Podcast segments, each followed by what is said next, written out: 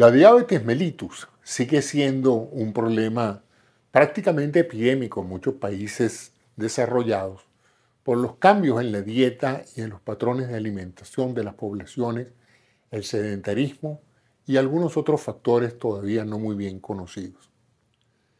Y tradicionalmente la diabetes ha sido manejada o conducida como un problema de carácter metabólico con un fundamento genético asociado o vinculado a una dieta rica en carbohidratos.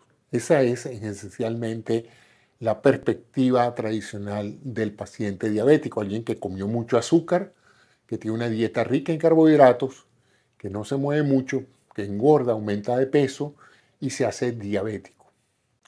Sin embargo, en los últimos años hemos averiguado mucho más sobre la fisiopatología de la diabetes tipo 2, que es esa diabetes donde las personas tienen un problema no de falta de producción de insulina, sino de que la insulina que producen no es tan efectiva.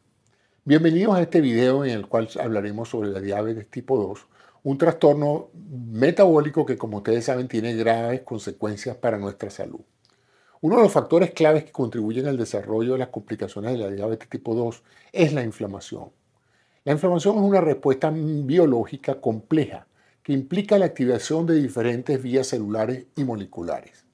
Se ha demostrado que las dietas basadas en plantas pueden ser una intervención potencialmente favorable para reducir la inflamación y mejorar los resultados en individuos con diabetes tipo 2.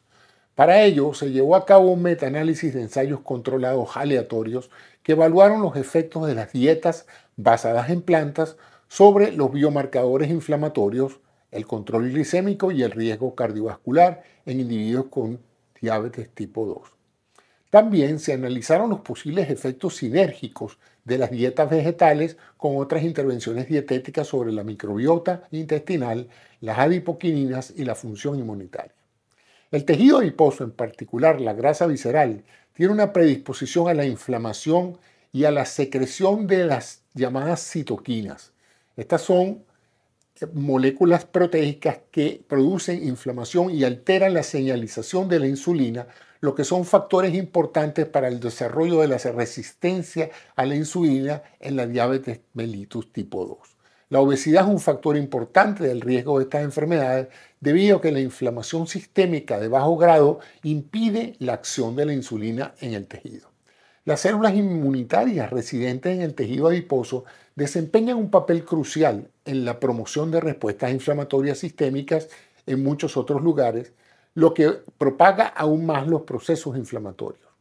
Se ha descubierto que las dietas con un alto potencial inflamatorio aumentan el riesgo de diabetes tipo 2 y de enfermedades cardiovasculares, tanto en hombres como en mujeres en los Estados Unidos.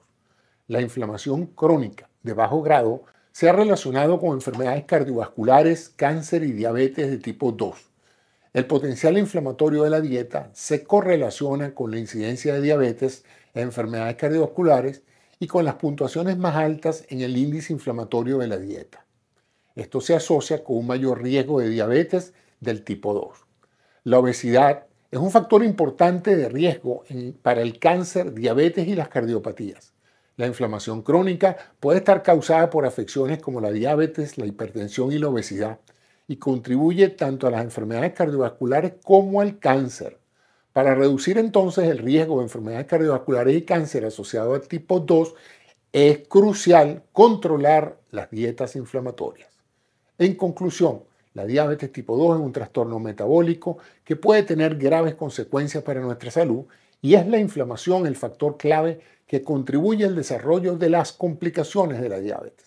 Las dietas basadas en plantas pueden ser una intervención potencial para reducir la inflamación y mejorar los resultados en individuos con diabetes tipo 2. Es importante controlar las dietas inflamatorias para reducir el riesgo de enfermedades cardiovasculares y cáncer asociado al tipo 2. Muchas gracias por su atención. Mi nombre es José Antonio Cisneros. Soy médico e bioingeniero y este es mi canal. Si le gustó este programa, me complacería muchísimo que me ayudara a aumentar su eh, conocimiento eh, activando las notificaciones, recomendándolo a sus amigos y si tienen algún comentario, por favor, señálenlo abajo a continuación de este programa. Gracias y hasta una nueva entrega aquí en Salud y mucho más.